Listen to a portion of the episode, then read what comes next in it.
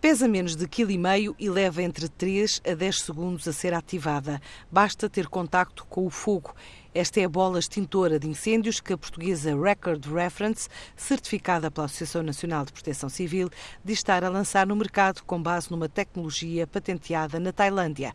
É um produto que permite apagar pequenos focos de incêndio em segundos e pode ser usado por qualquer pessoa. Também já valeu à empresa uma distinção entre 12 produtos inovadores na última edição da Feira do Setor, a Segurex, adianta o proprietário Luís Vieira. Em Portugal já estamos a comercializar, tivemos na Segurex, fomos distinguidos como produtos inovadores.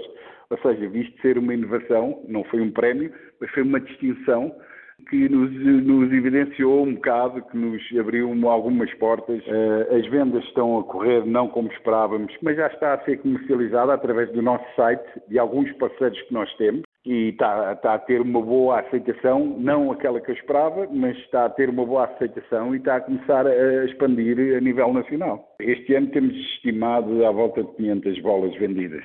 Uh, o próximo ano espero para o nosso bem, espero atingir uma meta entre as duas mil bolas, sensivelmente. A bola extintora é um produto mais virado para o mercado doméstico do que para grandes áreas florestais.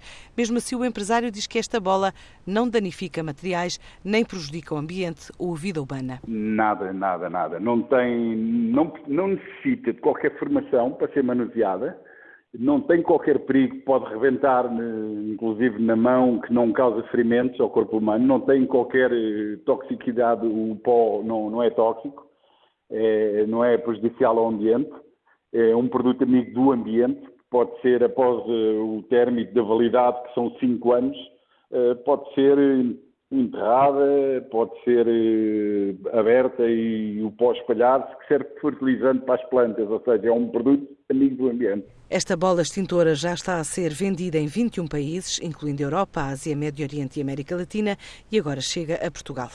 O Grupo Fidelidade está a investir em Angola. Em comunicado explica que esse processo de expansão vai refletir-se na alteração do nome da Universal Seguros, a terceira maior operadora do setor a operar em território angolano.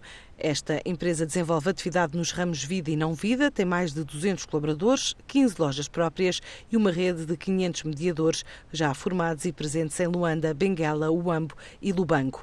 Hoje é dia da Fundação Carlos Gulbenkian receber a final da competição pela melhor aplicação criada por jovens entre os 10 e os 18 anos para resolver problemas sociais.